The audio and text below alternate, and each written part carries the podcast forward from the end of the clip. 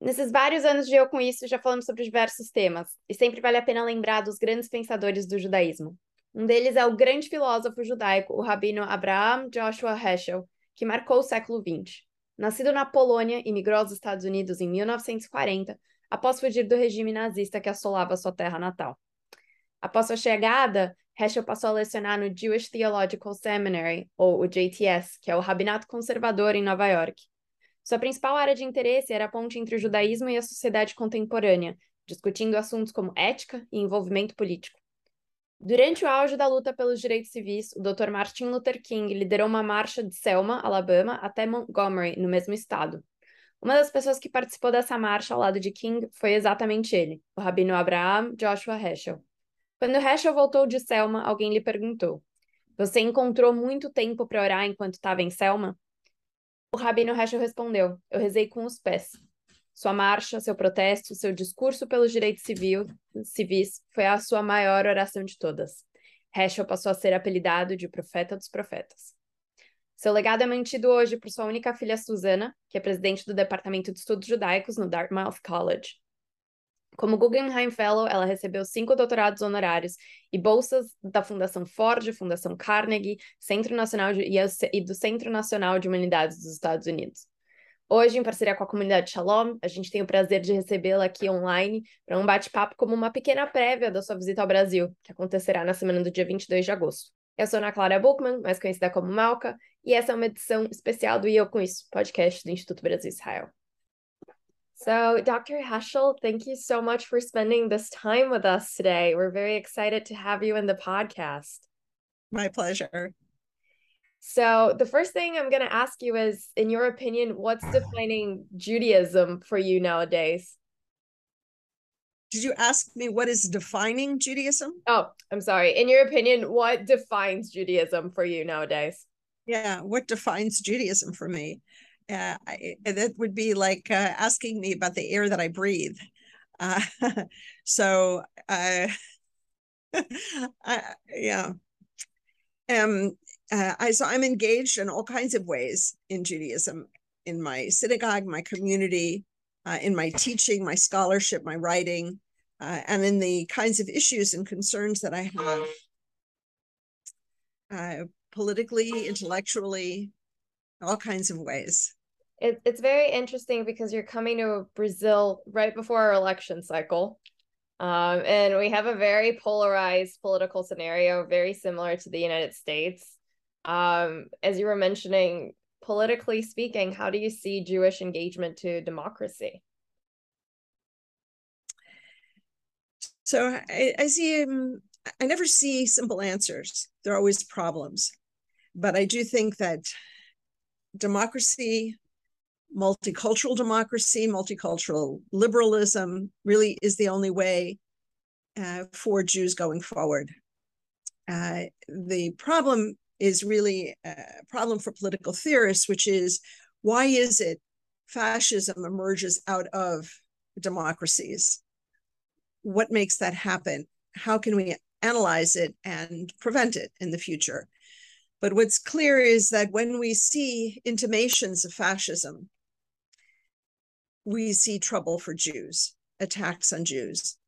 The question then today would be first of all, so how to break the cycle of fascism emerging out of liberal democracy, such as the Weimar Republic, for instance, or even today uh, in the United States, and certainly in South American countries uh, where dictatorships have come into power in Central and South America, sometimes with the help of the United States, as we're quite well aware. And the result has been terrible bloodshed. I just read Bernardo Kucinski's extraordinary book, K, which I'm sure you've read. Yes. It's a book about a Polish Jewish couple. They flee the Nazis, they come to Brazil, they marry, they have a daughter. She becomes a lecturer of chemistry at the university. And one day, after her mother has died of cancer, the father tries to reach her, and she has so the word is disappeared, which is problematic word anyway she was murdered very interesting that you're saying that because just three months ago um, it was march and we were cel- celebrating commemorating uh, the many years of amnesty that we had after the dictatorship in brazil and we were ex- we were talking about the story of Anna Kucinski. So our even our listeners are very familiar with it. Yes. Yes. I think that's a book that I have the feeling has changed my life. First of all, it's made me realize that when I go to South America on this trip, I'm going to be walking knee deep in a bloody swamp. There's been so much bloodshed for which my country is also responsible. It also has made me realize that some of Hannah Arendt's political insights are very important and need to be studied again, which have to do with how we as Jews function in a society that is toppling from liberalism to fascism. How do we survive? What do we do to prepare also in the future for such a possibility? But it also shows me that it didn't end in 1945, the murders of Hitler look at this couple. These, people who came as refugees, and then their children were murdered in South America. And there's a line of continuity that means that I have to change the way I teach my Jewish history courses. After 1945, I go to the establishment of the State of Israel in 1948, but I think we also have to look at South America. And I think we need to pay more attention as Jewish historians to the global South and Jewish experience there, whether it's in South America, also in South Africa some extent in Australia as well. And those are regions that have been neglected. That's very interesting. I, I would have never thought that Brazil and what, what happened in Latin America would be um, somewhat crossing your path towards Jewish history. And one thing that's very remarkable about your father's work is that he was really focused on building this bridge between the communities and contemporary society. Uh, how do you see the relationship between the Bima and social action nowadays? What do you feel like compels people the most when it comes to Jewish community? Well, one thing I think we can learn from Jews in South America is what the rest of the world looks like from a South American Jewish perspective. That is, how does America look from the perspective of, for example, Jews in Chile after the United States deposed and murdered Allende, for instance, or did so in collaboration with Chilean military forces and supported also the dictator, other dictatorships. So there is a perspective that I think sharpens our uh, attentiveness and uh, perhaps also the responsibility that we should feel. That is, if I think of myself as an American Jew, self satisfied, happy in this free America, and then I think about South America and what the Jews there underwent the murder of someone's child under a dictatorship, as Kucinski describes. I think my American Jewish identity is a bit different. And I think there's a greater responsibility for me to pay attention as a Jew to my political responsibility, my responsibility for the state itself as a liberal democratic state, what my state, what my government is doing, my responsibility for Jews in South America, eh, and thinking in broad terms also why do people commit atrocities like this? Why, in a country such as Brazil or Argentina or Chile, why do they kill their own people? Now, I look at my country and say, why do we bomb Vietnam and bomb Cambodia and bomb civilians, peasants working in their fields. Why do we do that? That was not a war. That was just a series of atrocities that United States committed. And my father was at the forefront protesting. I think what one of the many ways in which I felt shattered when I read Kucinski's book was that he showed me how do people in Brazil, they did this to their own people. They did this to young people, to their future, to the future generation. How could people do that? And then overall, I just can't understand how anyone can torture another human being. And it's very interesting because if you compare different countries, um, the reaction to Argentinians towards the dictatorship that they went through versus the reaction that Brazilians have through the dictatorship we went through are very different. And the way we assimilate and take account on it is very different. Um, right now, in the elections in Brazil, this sort of thing is being contested, uh, which just shows us like in how deep of a swamp we're in. Um, yes, I realize that. And do you feel like these things are part of Judaism nowadays? I mean, at, at least as part of your American experience as a Jew, um, there's definitely different ways that we can bring in social action into our synagogues.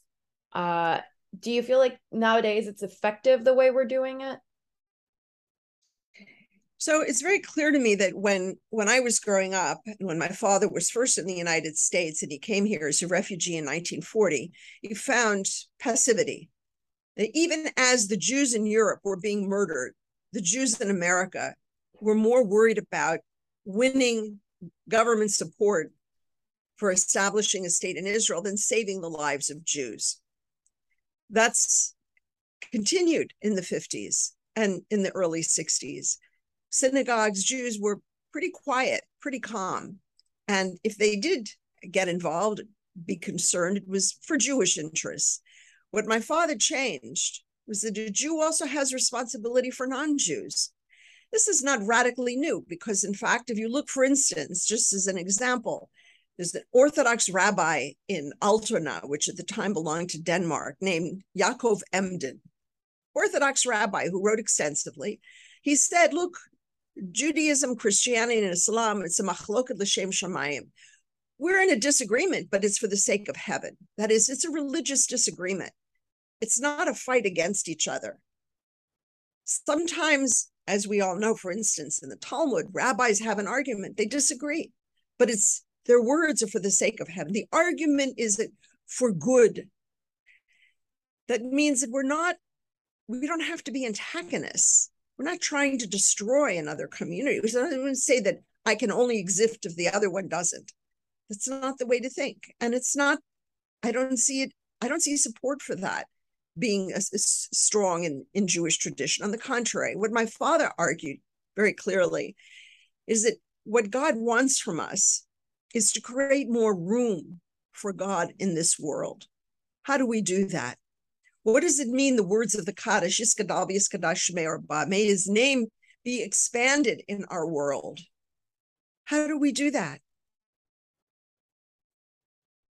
We have to care for other human beings, for the natural world that God has created. It's God's creation. In so doing, we give strength to God in the rabbinic idiom.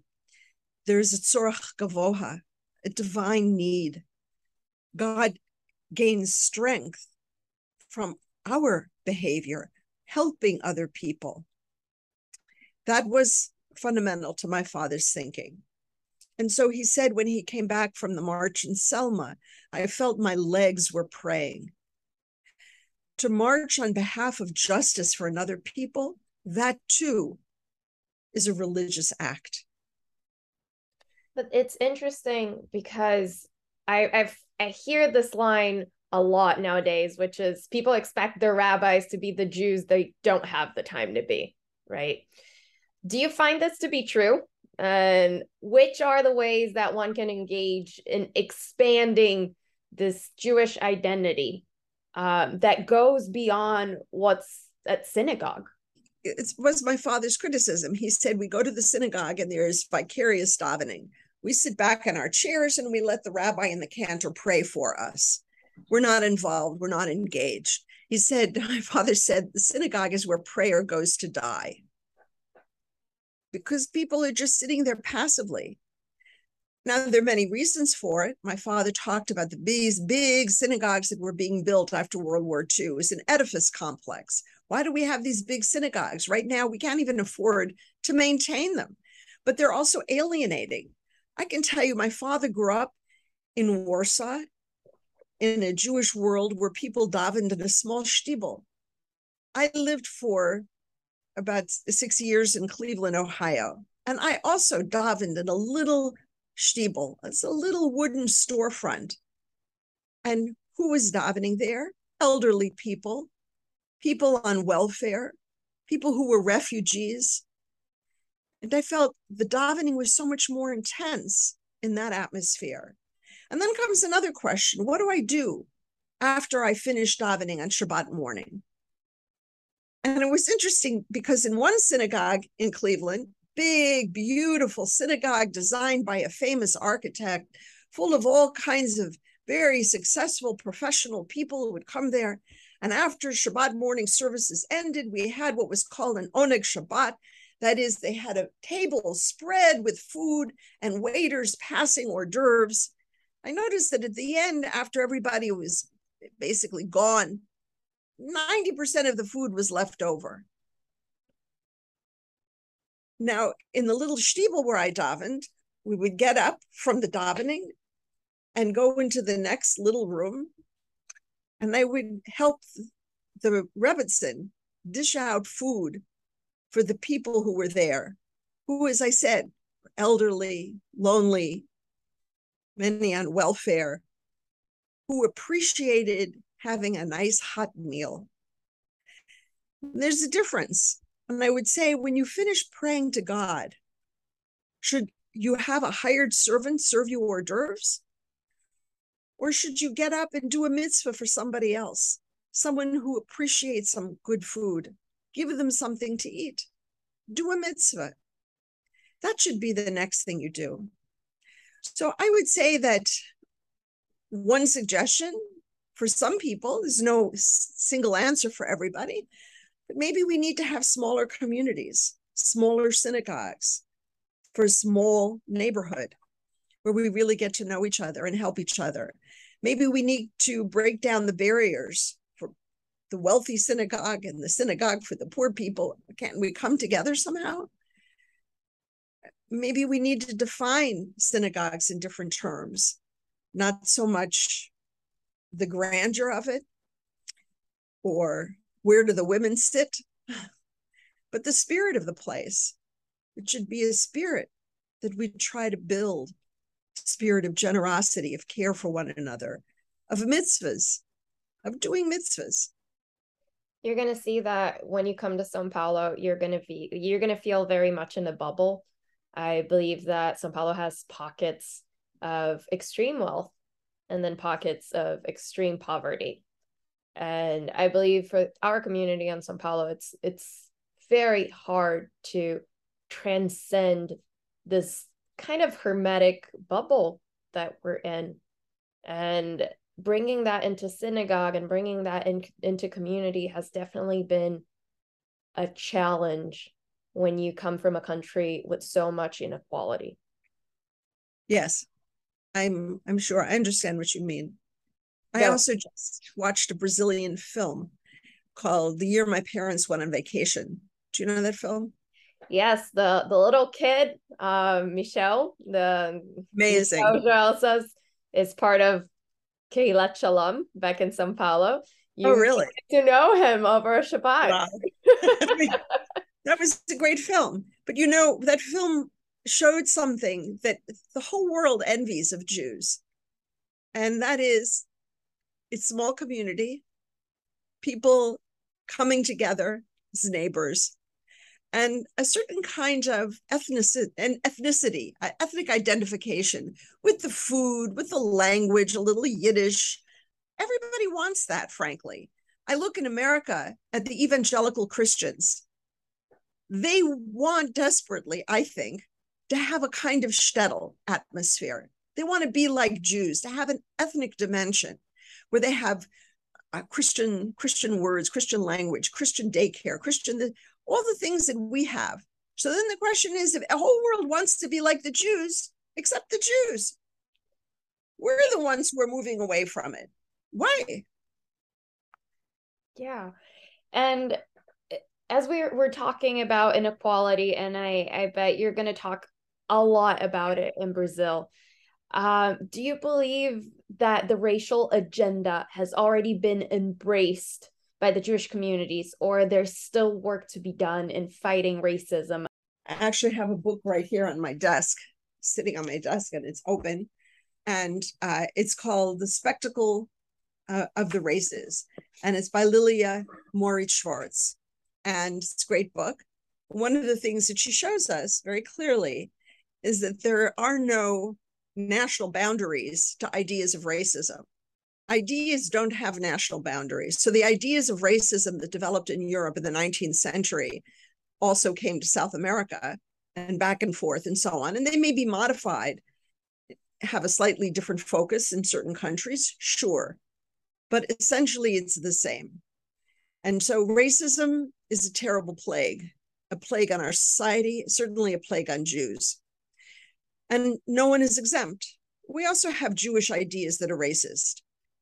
Meir Kahane in the 1960s in the United States, then in Israel in the 70s, was pushing a racist Jewish agenda and saying never again to the Jews. My father, at the same time, was saying never again to any human being. Racism locks people into a into a cage essentially, and I mean both the races and the targets. But races then have no ability to make allies. They can't form cross-cultural dimensions and so on. In other words, racist is in it for himself and his group we can't do that. We can't afford that in Israel, for example. And that's precisely what Israel is learning right now in forming these alliances with certain Arab countries. We can't be anti Arab and function in the world. It's not going to work economically, socially, politically, and so forth. So I think, first of all, Jews have to understand racism that's directed against us, anti Semitism, uh, I think having been the targets of anti Semitism may help us have certain insights into why racism is so tenacious, why people find it so appealing. What is it? What is it mentally, politically, psychologically? I don't know. What is it about it that's so appealing? We have to think about that. And we also have to be aware that the racism can exists within certain Jewish texts as well. We have to be aware of that and be aware that there are some people in Israel also, politicians, who are purveying racist ideas. And that's undermining Zionism in the state of Israel. It's dangerous. I have been li- living here in the US for a year now, and I realize how American Jews are not as in touch with Israel as Brazilian Jews may be in general. I think Israel is very much a part of our agenda, um, an everyday community back in Brazil.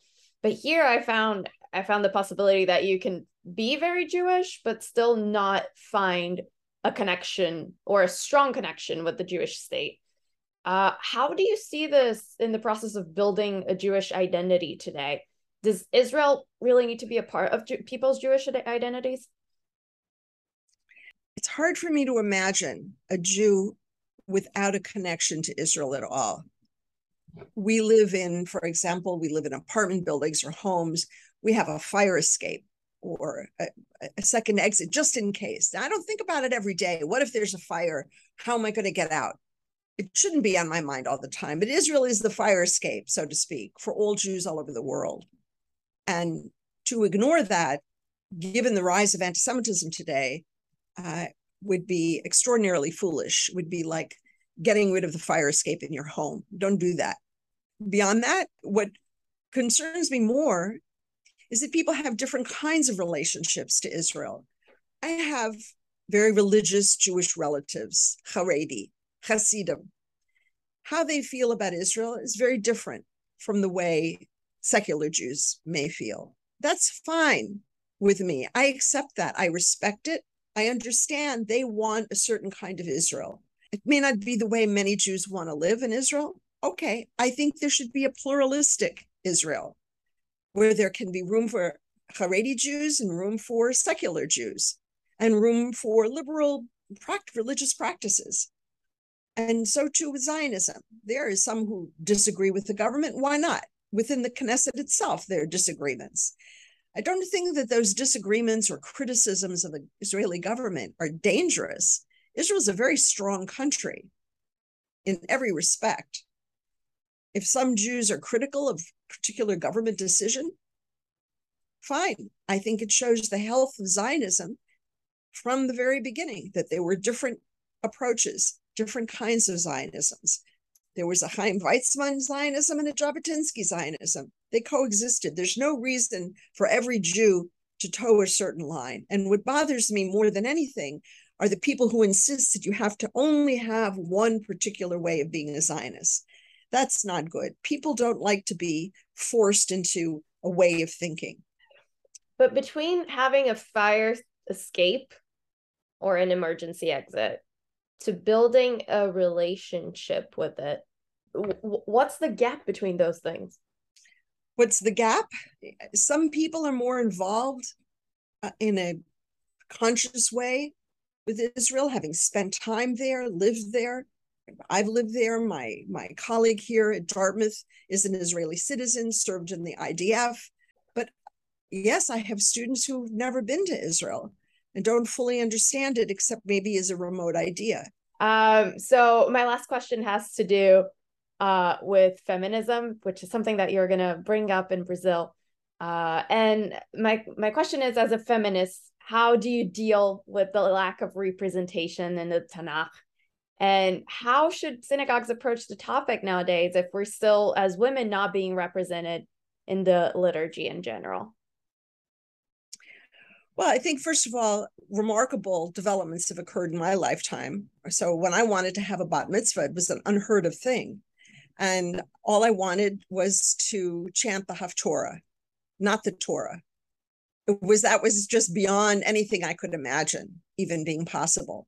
So look what's happened now. Girls do have a bat mitzvah. My two daughters chanted the entire parsha and the Haftorah and led the davening. That's amazing. I remember when Blu Greenberg said one day there will be Orthodox women rabbis. And I thought that's ridiculous, but there are. She was right. My father said to me, maybe you should be a rabbi. And I said, oh, they'll never take women. He said, well, things are changing. So I think what we learn from this is, first of all, to be optimistic and to have goals and to realize that the world changes. Social values, cultural values change over time, and they do so pretty rapidly. Uh, and that's true for women. It's true for gay and lesbian Jews, for example, for single parents, so many things. Now, in terms of Torah readings and synagogue services and so on, look, the Torah is like any other text. Women are uh, omitted, not named. Yiftach's daughter doesn't have a name, and then she's killed. Um, but I also look at passages like Benot Tzlafchad, the daughters of Tzlafchad, who want an inheritance, and they go to Moshe Rabbeinu, and he doesn't know what to do. Should they get an inheritance? Shouldn't they? He doesn't know. And so what does he do? He asks the Kadosh Baruch Hu, he asks God, what should we do? And God tells him, give them. So, in some sense, there's a lesson there that maybe we don't shouldn't be asking the rabbis. I remember when I was very little telling people, well, maybe men want a mechitza, but that's not what God wants. I somehow felt that. I knew that. Uh, my father used to say Judaism is a religion of dissent. We dissent from many things. We say, no, that's not our way.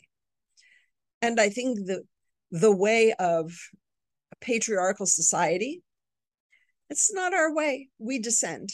Sometimes in the past, we've had to compromise to go along with certain things in the Roman Empire. Christians did as well. Christianity is the only religion that says in its scriptures that women should wear a veil and be quiet. We don't have that. Islam doesn't have that. It's not in the Quran, it's not in the Hebrew Bible. But it was a Roman custom. But now we're not living in a Roman Empire. So we're changing. So I actually am, I'm far more optimistic today than I was when I was young. Do you think we can actually create new texts and create new sacred things to ourselves then? Do we need to create new texts? I think reading the text, for example, take Genesis 34, the rape of Dinah. Do we want to omit it? No, because rape is a huge, huge issue to this day. The question is, what do we do with that passage? How do we read it? We might want to read it in a mournful chant, for instance, a different melody from the rest of the Torah reading. She was raped, and we need to talk about it in shul. We need to say, for instance, sota. Sota is a form of sexual assault. It's outrageous. It's wrong. Plenty of people write about these things.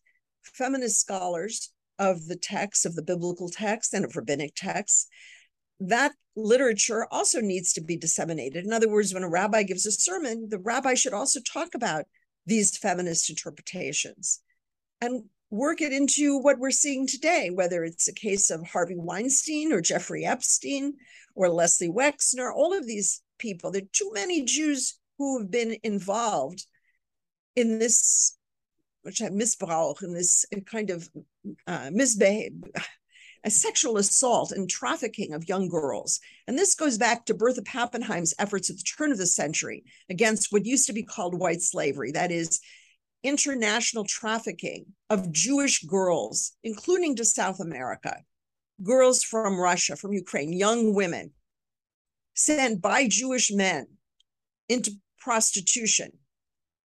We need to talk about that. We need to talk about the legacy of that how that can exist. We need to pay attention to some of the bad parts of our own tradition and how we as Jews have treated other Jews. So um, I, I don't think it's a matter of changing or omitting the text. It's a matter of how we relate to it and talk about it. I think the texts have a lot to teach us, including in the passages that are sexist and offensive, because we haven't moved beyond that as a society. And so it's a chance to hold up a mirror to ourselves. Dr. Heschel, thank you so much. I hope you have an amazing trip to Brazil. I'm sure you will enjoy it there. It's I'm a great sure country, it's a great community. I hope you have a lot of fun there.